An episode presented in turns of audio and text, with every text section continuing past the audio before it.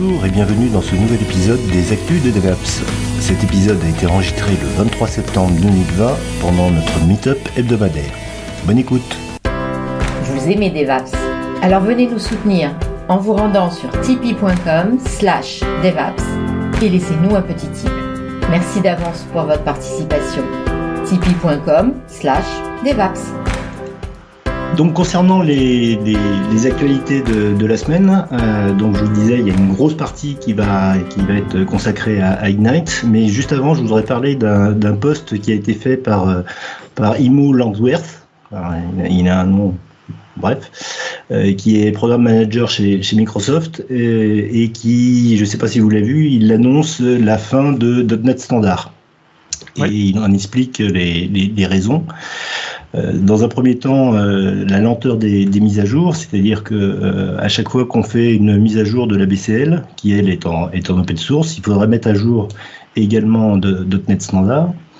et ensuite, on a, pour des raisons de, compatibilité, des, caractéristiques qui sont spécifiques à une plateforme donnée à l'intérieur de .NET euh, standard, euh, ce qui fait que euh, ben on peut avoir du code qui compile, mais qui ne va pas s'exécuter correctement sur une telle ou telle plateforme. Il y a un exemple concret qui a été donné, c'est ben, imaginons qu'on crée une, application Blazor qui s'exécute sur le navigateur. Ben, quand on veut faire un process pour un get current process, ça, ça risque de ça risque pas de fonctionner. Donc euh, l'idée, ça va être de bah, d'abandonner euh, .NET euh, standard et de, cibler uniquement .NET Core, donc la version 5, et avec des implémentations des packages qui seront spécifiques pour les différentes les différents OS. Donc on aurait un .NET 5.0-Windows, euh, et après, pour .NET 6, on aurait un .NET 6-Android, un .NET 6-iOS et un .NET 6-Windows.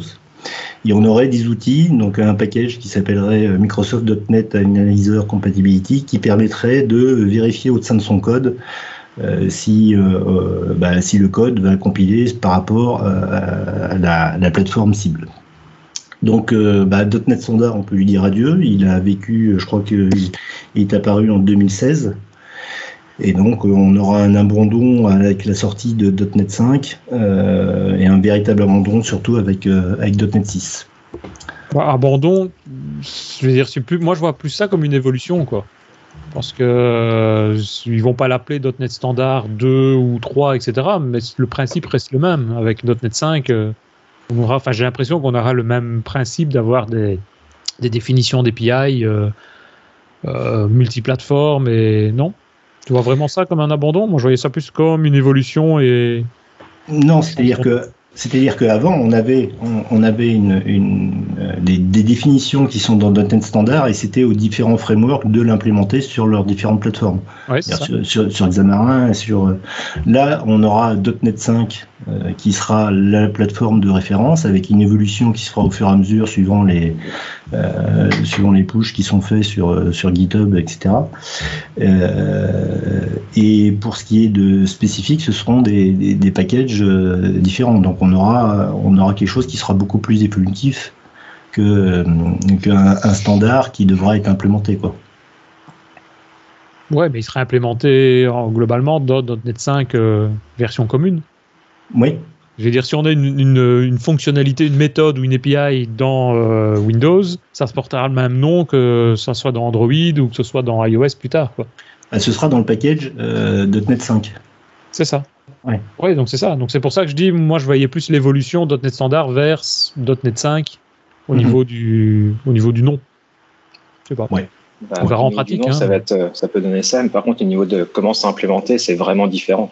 C'est-à-dire que maintenant, en gros, que tu utilises Mono ou .NET ou autre, le code source du, de ABCL, c'est celui de, de GitHub qui est en .NET Runtime, c'est le même. Ouais, Donc, ils partagent le code source maintenant, ils compilent la même chose, quoi. Ce qui n'était pas forcément le cas avec .NET Standard avant. Mmh. Ouais, tout à fait. Il sera toujours quand même compatible avec euh, .NET 5 pour les DLL qui sont déjà écrits en .NET Standard. Mmh. Bien. En deuxième partie, ben, euh, Microsoft Ignite, on est en plein dedans. Ça a commencé donc euh, hier soir à 5 heures heure de, heure de Paris et ça finit, je crois, demain. Euh, bon, on a eu beaucoup d'annonces qui ont été faites au début autour de, autour de Teams, qui est le, grand héros de ce, de ce Ignite, je trouve, avec beaucoup d'améliorations. Pardon? Non, rien. rien. Alors j'ai retenu un certain nombre de, nouveautés, d'annonces qui ont été faites pendant ce Ignite. Vous me direz ce que vous, ce que vous en pensez, si, c'est euh, si vous, avez vu la même chose. Euh, la première chose, c'est euh, le partenariat entre OpenID et Microsoft qui porte enfin ses, fruits. Donc, je ne sais pas si vous connaissez OpenID, c'est une, une start-up qui, comme son nom l'indique, s'occupe d'intelligence artificielle. Mais contrairement à ce que son nom semble indiquer, c'est pas du tout de, l'open source, bien au contraire, c'est du. C'est pas de l'open AI plutôt que de l'OpenID, parce qu'OpenID c'est la sécurité. Oui, pardon, j'ai dit, j'ai dit OpenID Oui, c'est Open, OpenAI, oui. Euh, Microsoft a investi un milliard de dollars chez eux en juin.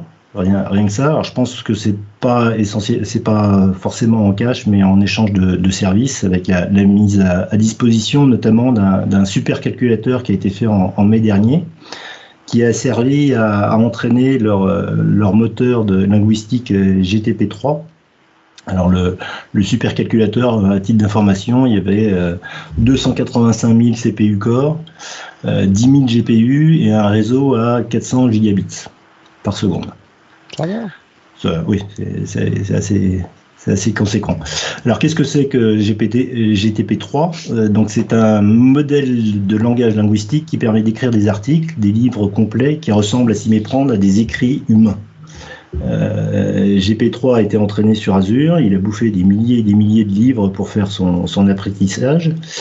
Et comme résultat, bah, vous écrivez un texte, une question, il vous répond dans un langage naturel bluffant. Euh, il est pire, il y a des démos où il a appris des, livres de code, le code HTML, euh, du React, euh, de l'Angular, etc. Et vous, lui, posez, vous lui, demandez de, un bouton rose, par exemple, et il vous génère automatiquement le code HTML correspondant, même le, le GSX en React. Donc suite à ce partenariat, les résultats sont pas fait attendre. Donc les API de GTP3 sont maintenant disponibles sur Azure et bien entendu sont, sont payantes. Alors j'ai été sur le portail Azure, je ne trouve pas pour l'instant, mais je pense que c'est une question de deux minutes. Alors, euh, des exemples d'utilisation, euh, outre la possibilité pour les blogueurs, les pigistes de faire des articles en deux, deux temps, trois mouvements, euh, ça permettra d'avoir des robots euh, interactifs un petit peu plus intuitifs. Adieu les taper 1, taper 2, taper 3. Ou les, robots sur lesquels on pose une question ils vous répondent toujours la même chose. Mais c'est vrai que ça fait un petit peu peur, à, tel point que euh, OpenAI a refusé dans un premier temps de publier les articles que GTP3 arrivait à générer, tellement on, bah, tellement on pouvait se dire, ils peuvent créer comme ça des fakes, des fakes, des articles fake euh, très, très facilement. Il y a également un autre projet, j'ai été voir sur le, sur le site de OpenAI, euh, il y a un autre projet qui, qui s'appelle euh, Image GTP. Alors, je ne sais pas si vous avez vu, qui fait de la complétion d'images. C'est-à-dire que vous lui donnez une image, la moitié d'une image, il vous génère automatiquement le reste de l'image. Alors, je vous, invite à aller sur, le, sur leur site pour voir ce que ça donne, et c'est vrai que c'est assez, assez bluffant. Quoi. Je sais pas ce que vous en pensez. Répétez le nom, s'il te plaît. C'est OpenAI. Service de complétion d'image bah, le service de complétion d'image, c'est quand tu vas sur leur site, tu as les différents projets et, euh, tu, peux, tu peux accéder à leurs différentes démos. Ah yes, ok. Donc il y, a des API qui sont maintenant qui vont être disponibles et sur lesquels on, bah, pourra euh, s'amuser à, poser une question et à, y avoir un texte complet qui est qui est généré. Deuxième, annonce que j'ai vue euh, concernant euh, Vidéo Hub. Euh, donc euh, le site c'est sur euh, ak.ms slash vidéohub. Donc c'est encore un site avec des, vidéos qui sont d'ailleurs qui sont hébergées sur YouTube pour apprendre différentes techniques, pour montrer par exemple comment migrer son site sur, sur Azure ou ce genre de choses.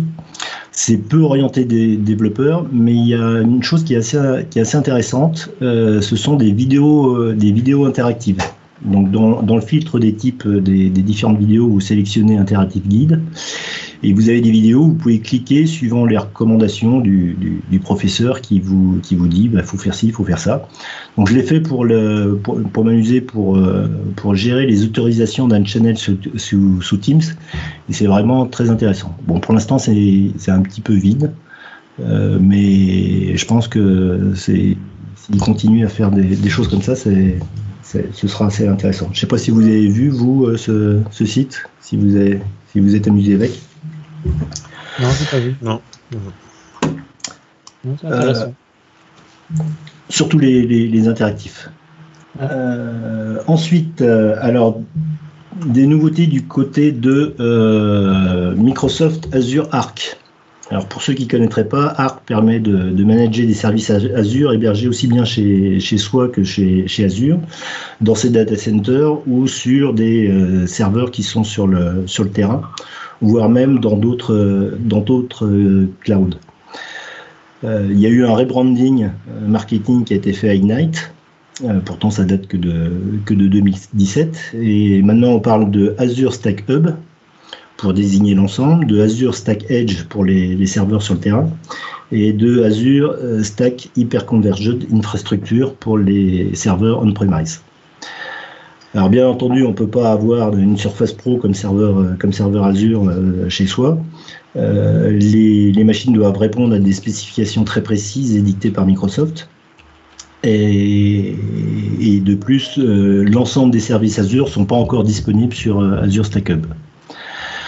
Et à Ignite, il y a des nouveaux types de serveurs IoT qui ont été annoncés, ainsi que des nouveaux services euh, comme euh, Kubernetes, SQL Server et Progress SQL qui peuvent être managés à distance depuis son portail Azure. Donc vous pouvez aller sur votre portail Azure et vous pouvez créer un nouveau serveur SQL par exemple en disant bah, je veux qu'il soit déployé sur mon serveur on-premise ou sur le serveur qui est sur le terrain au fin fond du, de l'Antarctique Nord. Et, et, il se chargera de faire ça pour vous. Donc Azure, Azure Arc, ça a été, ça a été développé pour, pour rassurer un petit peu l'ensemble des entreprises pour être sûr de, de, pouvoir avoir leur propre serveur Azure chez soi. Et je sais pas que, s'il y en a qui l'utilisent, c'est un peu un peu spécifique et surtout ça pour me pencher un petit peu sur le problème euh, ça coûte une blinde quand même. Après c'est orienté gros groupe infra euh, multi cloud euh, hybride ouais. c'est du costaud donc je ouais, sais pas si côté dev on va on va vraiment s'en servir je crois que c'est aussi pour concurrencer. Alors je crois que chez Amazon, c'est euh, Amazon Outcast, je crois que, que, que ça s'appelle, qui est beaucoup plus avancé d'ailleurs que, que Azure Arc. Et, et d'ailleurs, j'en profite pour, pour vous annoncer qu'on aura très prochainement. bah, tu peux le dire, vas-y, dis-le. non, bah, on va inviter un gars de chez Amazon pour justement venir un peu parler de leur technologie cloud. Et euh, bah, donc, c'est dans le prochain podcast du mois d'octobre. Donc, euh, ouais, ne le ratez pas. Ça va être très intéressant de voir aussi ce qui se passe. Concurrence sur Microsoft alors C'est pas de la concurrence, c'est normal. Quoi. On, a tous déjà, on a tous déjà un MacBook, donc il n'y a pas de raison qu'on ne regarde pas. Voilà, alors, je... parenthèse. Justement, euh, Christophe, j'ai une bonne nouvelle pour toi, c'est concernant Azure euh, Static Web App. Ouais. Euh, donc où maintenant, euh, donc euh, je vous rappelle que Azure Static Web App ça permet de, de, directement depuis son repository GitHub de mettre en place des, des GitHub Action et tout ce qu'il faut pour faire de l'intégration continue. Mm -hmm. Et donc après le support de Angular, React, Vue.js, il supporte maintenant Blazor et les Azure Functions. Et donc tu pourras, Christophe, directement développer tes, tes applications C'est très bon signe ça, ceux qui avaient peur, ouais Blazor, on n'est pas sûr, tout ça. les, les, les, les, les Azure Functions, ils peuvent être uniquement en JS. C'est uniquement les JS Pour le moment, c'est uniquement JS. Oui, d'ailleurs. Euh, justement, c'est ça qu'ils sont en train d'enlever. Ils sont en train de faire justement plus de, de choix là. pour le moment, c'est en preview, donc c'était que JS, mais là, je crois que l'annonce, c'est justement que les Azure Functions, depuis hier, là, sont potentiellement en .NET aussi. C'est Sharp et Blazor qui est annoncé, oui. Et, ces deux fonctionnalités pour Blazor et Azure Functions sont encore en preview, hein. c'est pas, c'est pas la version définitive. Bah, tout statique web app est en preview pour le moment. En fait, j'ai l'impression que tout est en preview moi, chez moi. C'est... Euh, une autre nouveauté, euh, c'est le bridge to Kubernetes, qui, qui maintenant euh, qui n'est plus en preview, qui est en, GA, donc c'est Global Availability, je crois. Donc c'est un outil intégré dans Visual Studio et Visual Studio Code qui permet de tester, débugger localement ces microservices hébergés et managés par Kubernetes. Alors personnellement, moi, comme j'ai jamais développé sous Kubernetes, je ne sais pas exactement, je peux pas en, dire plus. Euh, Jérôme, peut-être, as quelque chose à nous dire là-dessus? Parce que j'ai vu que tu avais relayé l'information. Non? Bon, bah tant pis. Après, il, y a, un autre projet qui est lié à celui-là. Du coup, je ne sais pas si euh, lequel finira par prendre le, le dessus. Il y a le projet TAI euh, qui est censé aider les développeurs pour développer euh, sur du conteneur et faire des, déploiements sur Kubernetes. Mais celui-ci, il a l'air sympa pour la partie euh, connexion service, en fait. Ouais, ouais le discovery entre services. Et enfin, toujours pour Ignite, bah, il y a eu l'annonce de Visual Studio 16.8 Preview 3.1 donc, euh, je pense que Christophe il est content parce que maintenant son Blazor refonctionne à nouveau. Non, non, non, non, non, non, non. je sais pas pourquoi. Ça a marché 5 minutes et il ne marche plus. je retire ce que j'ai dit. ça ne va toujours pas. Il faut attendre la RC2 euh, de .NET 5. C'est pas le Visual Studio par lui-même qui, qui merdouille. Ah, donc moi pour Ignite, c'est tout ce que j'avais noté. en matériel, ils n'ont pas parlé, ils n'ont pas présenté le Surface Sub, euh, je sais plus quoi. Là, 85 pouces, ouais. Ouais, pas mal. Oui. Parce que ça faisait longtemps que j'avais plus entendu d'infos sur, le surface, sur les surfaces sub. Voilà. Ils n'ont pas non plus présenté le nouveau catalogue Bethesda. Hein. Non, ils m'ont fait en parler.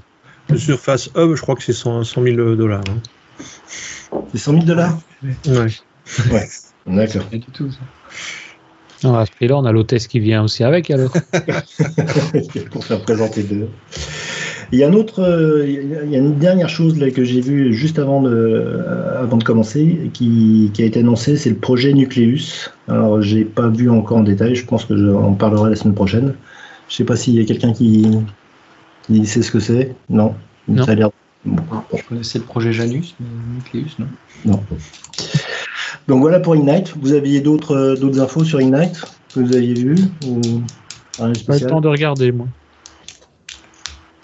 Bien. Donc dans la catégorie dans la catégorie d'hiver, déjà pour, pour s'amuser, on a GitHub qui, qui va remplacer, qui va faire du, du rebranding lui aussi, donc qui remplace euh, sa branche master par la branche main euh, par défaut dans l'ensemble de ses dans ses projets. Donc euh, la raison c'était que bah, master ça, il y avait une connotation un petit peu esclavagiste. Et donc, euh, il y a Linus Torvald qui, qui a proposé sa propre terminologie. Ainsi, euh, Master Slave deviendrait euh, Primary Secondary, ou alors Main Replica, ou Leader Follower, ou Director Performer. Bon. Moi, je vais appeler Christophe et Denis. Mais il y a aussi euh, bah, la blacklist. Blacklist et la whitelist qui deviendrait la denied list, hollow list ou la blocklist pass list. Voilà, bon. C'est dans la mouvance actuellement de. si vous voulez le faire, d'ailleurs, remplacer votre branche master par main, si vous avez envie de faire ça sur les repos existants, il y a c'est Scott Hasselman qui avait sorti une vidéo de quelques minutes pour expliquer ça. C'est pas très compliqué, ça vous amuse. Ouais. Changez toute votre doc. il, faut recloner, il faut recloner euh, les repos historiques Je pense que oui, non? Bah, ça change, ça recrée une nouvelle branche et ça supprime l'ancienne en déplaçant tout dedans. Donc je suppose qu'en faisant un clone, il ne faut pas recloner, je pense. Il faut simplement. Euh, sur GitHub, par contre, tu es obligé de le faire localement. Sur Azure DevOps, tu peux le faire tout en ligne. Ouais. Ah ouais. Je sais plus sur quoi il avait fait ça. C'est du GitHub pour Azure DevOps. Bon, c'est une information qui est vraiment capitale. Euh, Dans les frameworks euh, JavaScript, ben, on a Vue.js qui passe en V3. Euh, moi, ce que j'ai surtout noté, c'est que ben, ça a été réécrit from scratch et maintenant ça a été réécrit en, TypeScript. Ah ouais. Euh, donc, tout, comme, tout comme Angular, il n'y a, que, a que React qui reste encore en, JavaScript un petit peu pur et dur, bien qu'on puisse utiliser TypeScript pour, pour faire du, du React. Dans les annonces, euh, ben, la semaine prochaine, mercredi prochain, on a le, une annonce euh, Surface qui va être faite. Donc a priori, il y a juste le successeur du Surface Pro X et une version euh, pas chère du Surface Laptop en, 12.5 pouces. Bon, voilà, il n'y a rien de, rien de bien palpitant.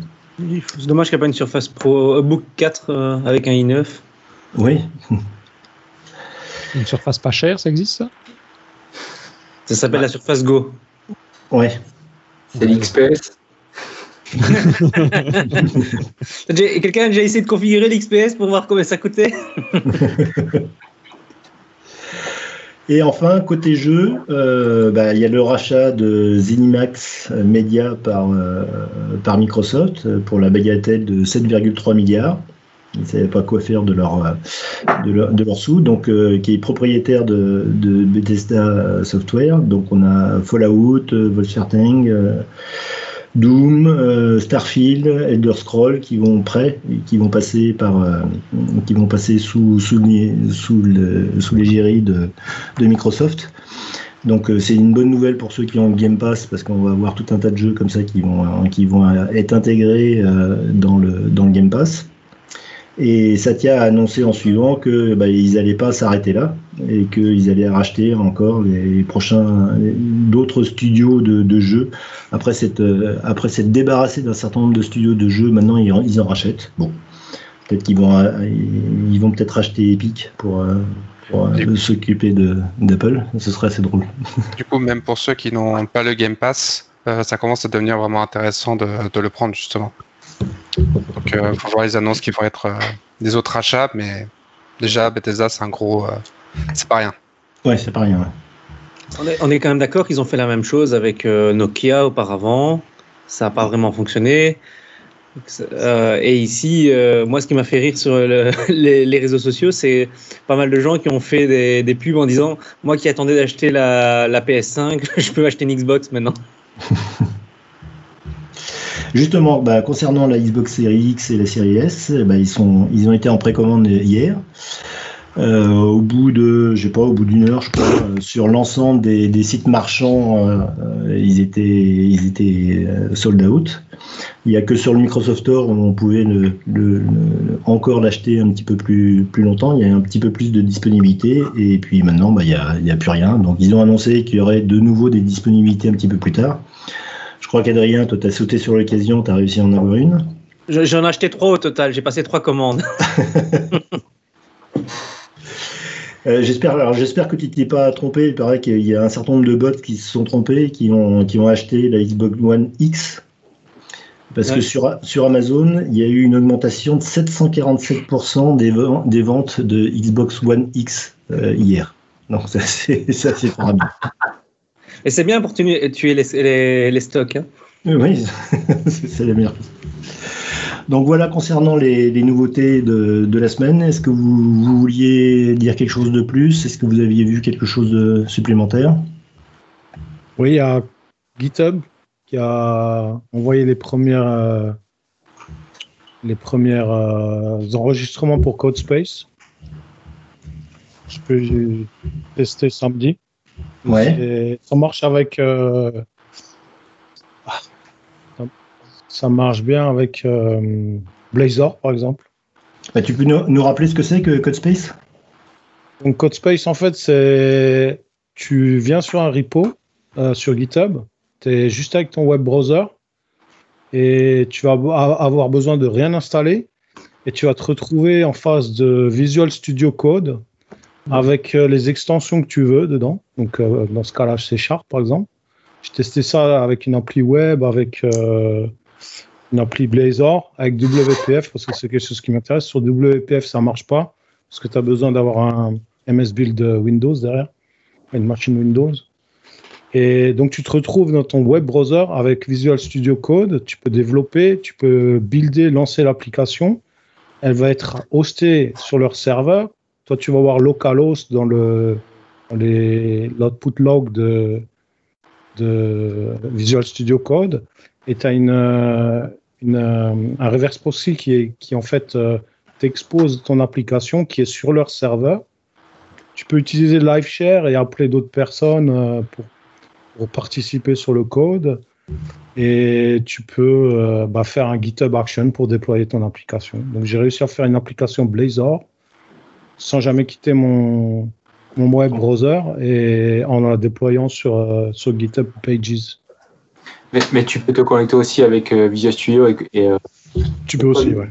Ah, moi j'ai vu une vidéo où ça faisait une, une, installation de Visual Studio en moins de 5 minutes, quoi. Ce qui, ce qui laisse rêveur. Ah oui, ils ont annoncé aussi que tu pouvais utiliser Visual Studio pour te connecter à, Code euh, Space. C'est ça, ouais. Mais, euh, ça, j'ai pas vu. Moi, ce que j'ai testé, c'est vraiment le truc full in browser. Et, c'est vraiment. browser, c'est similaire à. C'est comme, euh, c'est comme le. Comment il s'appelle Online.visualstudio.com. Il y a aussi un service comme ça. Ouais, mais justement, il ça, ça va il arrête ça, c'est remplacé par GitHub en fait. Ah ouais? Ils avaient deux, deux fois la même chose, bah une fois chez GitHub, une fois chez MS. Et maintenant, c'est plus que sur GitHub. Ah ouais. Et il y, a même un doute sur le fait que la version Visual Studio vaut le jour en fait. Il y a un doute, tu disais oui, il y, a un petit doute justement parce qu'en fait, euh, c'était que la partie euh, Azure qui parlait justement de la version Visual Studio il y a beaucoup de personnes qui ont grogné sur le fait qu'on se posait des questions sur les questions de coût. Et donc la, le déplacement vers GitHub, euh, pour beaucoup de personnes, sont plus logiques, puisqu'on part pour mettre un outil gratuit sur une plateforme qui se veut en grande partie gratuite. Mhm. Ouais. Ok, je vais t'envoyer mon boss. il va, il va pas te dire que c'est gratuit GitHub. ouais, mais parce qu'il paye double. Il paye DevOps plus GitHub. D'ailleurs, euh, est-ce que vous pensez pas que DevOps va disparaître à terme? Oh, Pas tout de suite en non, tout cas. Moi je pense que c'est deux cibles différentes une fois de plus. Ouais. Je trouve que DevOps, c'est beaucoup plus compliqué que GitHub. ouais. Ils n'en ont pas du tout parlé dans l'Inite. C'est zéro mention à Azure DevOps. Ouais, mais c'est pas le client. Il continue à évoluer euh, correctement, DevOps. Hein. Il y a régulièrement des nouveautés. Donc, euh... Ouais, ouais, je, je, je, dis pas ça disparaître aujourd'hui, mais euh, enfin, je sais pas. Et, euh, on de moins en moins Ok, bah écoutez, bah c'est tout pour cette partie, cette partie actualité. Si vous avez envie de discuter des technologies .NET avec nous, eh bien venez nous rejoindre sur notre Slack devapspodcast.slack.com en nous envoyant votre adresse email à slack@devaps.ms. À très vite sur Slack pourrait mettre une poule au-dessus de sa tête. On voit le crâne qui est tout lisse en fait. Ouais. Et ils m'ont fait à l'arrache celle-là. Ok. Tout s'explique. Parfois je deviens con à un bout d'un moment.